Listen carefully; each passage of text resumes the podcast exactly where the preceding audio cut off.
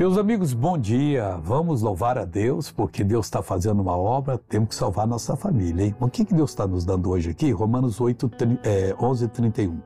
Assim também estes agora foram desobedientes, para também alcançarem misericórdia pela misericórdia, a voz demonstrada. Não deixe um parente seu de fora. Eu estou batendo essa tecla e é de Deus essa palavra. Nós precisamos salvar os nossos parentes.